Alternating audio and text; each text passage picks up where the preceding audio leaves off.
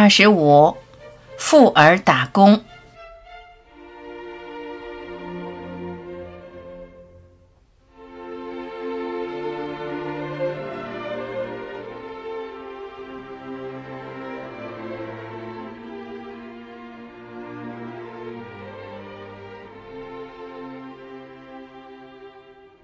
天哪！巴西国家教育部副部长的儿子有那样显赫的家庭，父母对别人那样慷慨，却要求儿女自行解决学费，半夜三更打工赚钱，为什么不肯替子女支付呢？一九七二年，郑民应聘到八大任教，到校第二天，他就去拜访盖氏夫妇。这时，盖米鲁升任教育部副部长。全家热情相待，没有一点架子，欢天喜地倾诉了离别之情。饭后，盖夫人开着车陪同杨参观巴西利亚市区。汽车开到城区北翼时，在一座市民住宅前停下，进去看了看，走了一圈。这是一处宽敞华丽的庭院，觉得很好。他说：“前几天接到来信，知道你将来首都。”就查看了多处新建房屋，认为这栋比较合适，准备买下赠送给你。当时郑民真不知如何是好，哪能无功受禄，随便接受朋友的房产呢？他就涨红着脸编写理由，说在学校里已分到公家房屋，委婉给予辞谢。次年，郑民自筹资金购买一处比较小的公寓。地处首都市郊，准备让佩兰和孩子搬来，让他们居住。这套房价值六万美元，严明先付半数，余款等房产过户时再付清。那笔款来之不易，乃是做生意时的积蓄，当时全部投入，真是孤注一掷。怎么也没想到，好心办了坏事。所买房屋竟是国防部专为军人兴建的。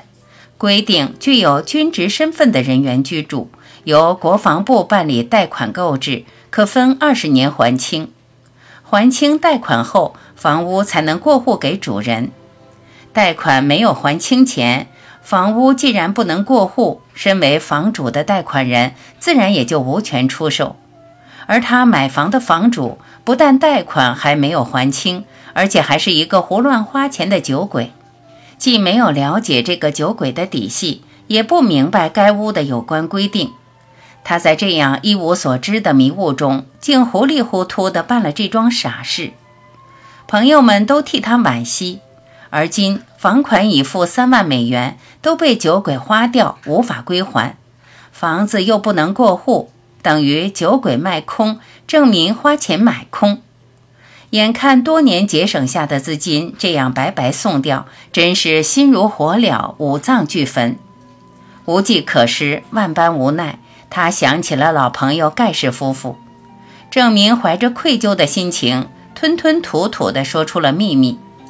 盖氏夫妇用普语轻声细语地商量一会儿，然后把他们的儿子叫到跟前。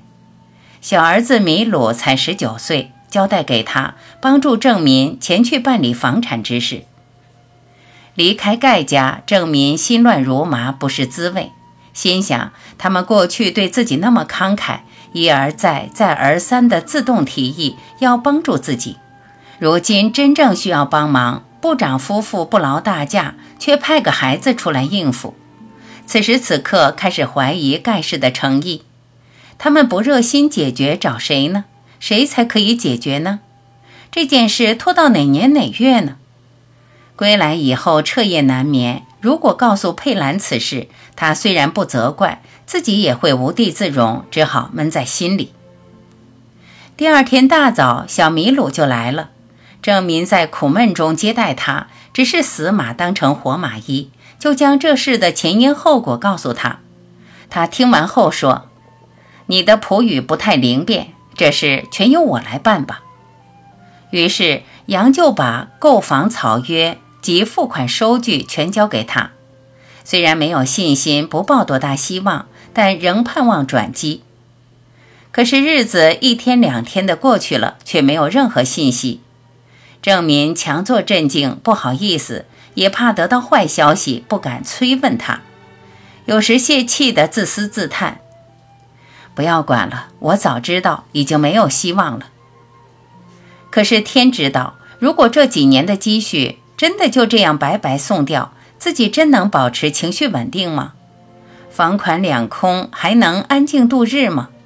他想起这事就头昏脑胀，心烦意乱。愁情郁结，到了崩溃的边缘。几天后，忽然接到小米鲁的电话，说：“咱们先约定时间，你什么时候没课，带身份证一起到公证处去办理过户手续。”郑民听到以后，真不敢相信，过户怎么可能呢？他无法相信，那么棘手的事情，怎么会获得如此圆满的结果呢？小米鲁的回答是肯定的，一切都是真的。他真是喜出望外，高兴极了。待过户手续办妥，就与小米鲁同去他家，向他的父母报告喜讯。在万分欢欣的心情下，郑敏吐露了当时的心情。派年轻的小米鲁为自己办事，曾是如何不放心？自己也想知道，那么难办的事情，怎么会有那么大的转机呢？小米鲁在旁边得意地说：“因为这件事难办，父母才派我出马。我可以把你的一切过错说成因为你诚实忠厚而被别人欺骗，先博取他们的同情，然后产生谅解，进一步才肯破例批准。”杨很是奇怪，请他说说事情经过。他随即幽默地讲：“我由下而上。”从低层房产贷款管理单位找起，一直追到最高层。因为低层人士虽然被我说服，却碍于合约的明文规定无权审批，因而只能一层层的往上找。我还告诉他们，我已考进八大一年多，虽然没有听过杨老师的课，但已知道杨老师被选为模范教授。这样的教授多么可敬！大家都知道。杨老师不仅书教得好，而且特别忠厚善良，爱护学生。我也告诉房产部门，他还有四个需要上学的孩子，却没有教授薪水之外的收入。现在上当受骗，钱花光了，房子也没有，还和学生住在一起，而骗他的却是我们的军人。就这样疏通关节，使每一级的负责人员都产生同情、可怜和崇敬之心。在那些人自觉羞愧的心情下，就毫无顾虑地决定破例把房子过户给你了。听到小米鲁的叙述合情合理、面面兼顾，真叫郑民惊讶，不知说什么是好。一个年仅十九岁的小伙子办起事来竟想得这么周全，还都是在课余时间完成的。杨心里漾起了无限的敬佩之意。对于盖氏夫妇的教子经验，顿觉无限的佩服。在郑民诚恳的请教下，他们说，教育孩子的方法之一就是磨练，从小就让孩子学习做事，教他们肯用头脑，不畏艰难，面对事实分析事例，这样日积月累，经验增多，孩子们的办事能力自然的会随着年龄渐大而日益提高。两年以后，小米鲁学完普通的基础课，升级到电机系，修习专业课程。可是他只选了十二个学分。问他为何修的那么少，他说必须在外打工，担任两份工作，赚钱支付学费及生活费用。这样的答复使郑民不禁大感惊疑。天哪，巴西国家部副部长的儿子，他有那样显赫的家庭。父母对别人那么慷慨，把价值几十万美元的农场白白送人，连来自万里之外的陌生人都热情相助，三番两次地表示愿意赠送财物，却为什么不肯付出子女的学费呢？要求自己的儿子自行解决，半夜三更打工赚钱。郑民拿出钱给他，他不要。小麋鹿说，他的父母有言在先。为了训练子女自立自强，自幼就教他们学习办事。高中毕业后，就让他们自力更生，自筹学费。他的哥哥姐姐都是如此，兄妹三人都是半工半读完成大学学业的，这是他们的家风。子女从小接受艰苦生活的锻炼，养成独立坚强的个性，体会谋生的困难，才不至于变成纨绔子弟。难怪他们家的孩子从小就能独当一面，处理复杂问题。以前还以为小麋鹿特别聪明，原来三个孩子都一样能干，完全是家庭教育的硕果。一天，与盖氏夫妇谈起小麋鹿。郑民说：“他那么年轻就开始在外打工，难道不怕耽误他的学习吗？”盖夫人会心的一笑，她似乎早就觉察到郑民的困惑。她反问道：“教育的目的是什么？”杨达：“培育有用人才。”他说：“专家们讲，成才的标准是能力，而不是学历。不接触真实的复杂社会，能培养出真才实学的人才吗？”我能了解老师们的好心，对学生要求学业成绩优秀。不过这是有形的，固然重要，但也不能忽略无形的。学工程的都去工厂实习，为什么不到社会上试试呢？孩子们一气读完各种学位，离校以后获得优越的地位，高高在上，就和一般群众脱节，很难融入社会。只有自幼给子女磨练的机会。让体验一般劳苦大众的经历，他才会确确实实了解人生，知道低收入者谋生的艰辛，才能学会团结平民的方法，懂得钱财得来不易，才能知道节省开支。遇到复杂问题，逼着孩子动脑子，找出解决之道，才能积累实践经验。郑民说：“我赞同你对子女进行磨练的方法。”不过，是否太早了些？如果让他们完成大学教育，再开始自力更生，不是更好吗？他笑了笑说：“我了解你的心情，害怕子女受苦。你对子女太软了。你要知道，什么叫磨练呢？要是他们完成了学士、硕士、博士学位后，开始就有很好的工作，高高在上，受人尊敬，哪里还有机会磨练呢？”你所能教育出来的，只不过是有些专业技能的学者。你的成功之路是孩子升学就业的捷径，但是不能教出独当一面、具有多方面能力的干才。盖夫人语重心长地说：“吃苦耐劳，注重实践，不重学分，重能力，这是他们教育孩子的原则。他们三个孩子年龄很小时。”都已有不依赖父母为无上光荣的思想。盖先生在旁说：“盖家世世代代都是如此，我的学费也是这样，依靠自己的工作换来的，并且说自己因幼时送报纸而养成早起的习惯，因此身体健康。”至此，郑敏领悟到盖先生处处被人欢迎的原因。勤快、谦虚、能吃苦、善于保持良好的人际关系。听了盖氏夫妇的一席谈话，使郑民如梦初醒。中西方的教育思想不同，差别这样大啊！西方的教育务实，注意谋生之道、经营管理之学。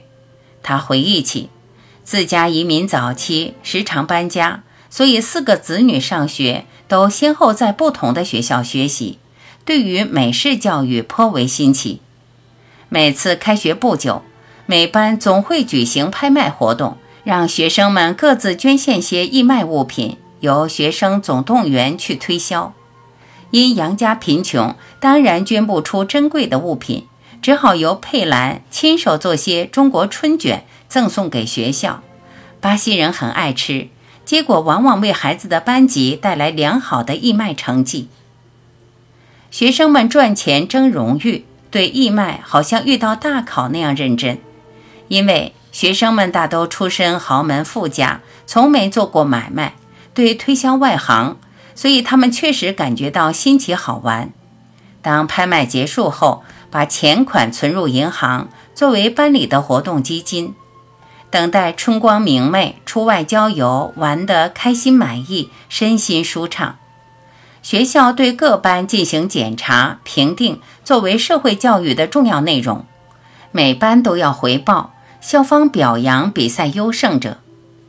原先郑明还以为是校长临时心血来潮，想使学生热闹一番呢。后来发现每个学校都是如此，才知道并非偶然，这是学校原定的实践计划，训练学生做事的本领。那些学校是多么看重实践啊！由此可见，欧美各国的文化有其好的一面，多数家庭富有繁荣，代代相传。反观国人，多数父母辛苦劳作，甘心为子女做牛做马，尽量满足子女的要求，把钱财都留给他们。不少父母对子女娇惯视为宝玉，含在口中怕化了，捧在手上怕摔了。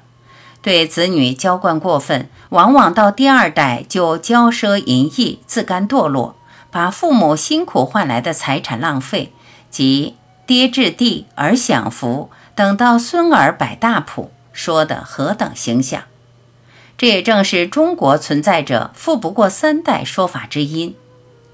娇惯溺爱的结果，只能造就软弱无用的败家子，实为害之而非爱之。古往今来，中国的教育务虚，能培养出岳飞、文天祥那样的英雄，由于缺乏社会实践。很难培养出叱咤风云的管理者。部分警觉性高的家长认为立身处世、学历特别重要，因而严格要求子女牺牲玩乐、拼死读书，务求获得较高的学历，免得在日后竞争激烈的社会里落在起跑线以外。然而事与愿违，这些孩子们连自己的生活都不能自理，需要别人照顾，很容易成为高分低能的书呆子。他们初入社会时，由于学历较高，往往地位不俗，环境较好，一帆风顺，因而志得意满，蛮横狂妄。但是世事难以预料，一旦身处逆境，就不免无所适从，不是坐以待毙，自叹生不逢时。就是怨天尤人，制造社会不安了。这时，郑民立刻回忆起盖氏家庭简朴节约的点点滴滴。他们家的圣诞树已用了十四年，客人送的礼品包装袋都细心地收拾起来，准备再用。而对郑民却情有独钟，三番两次的倾囊相助。盖先生曾是大学校长、教育部副部长。知道学习知识的重要，明明有财力能让子女舒舒服服念大学，却故意让他们打工赚钱，吃苦受罪，自己节省而慷慨对人，使孩子磨练，这是他家的优良传统。为什么这样做呢？原来教育思想与我们不同，他们注重实践磨练，对中国人来说简直是天方夜谭的神话故事。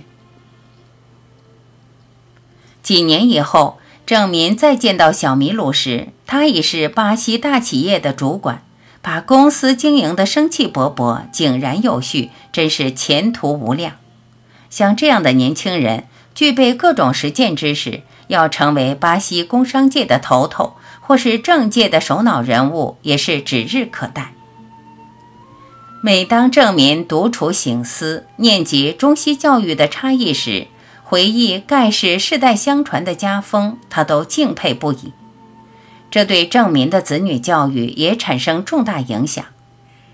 回家以后，他给佩兰谈起小麋鹿之事，夫妇二人回忆了自己的孩子接受磨练的一些成果，分析了有些家长溺爱孩子不能经风雨见世面造成的恶果，指明了孩子成长的必经之路。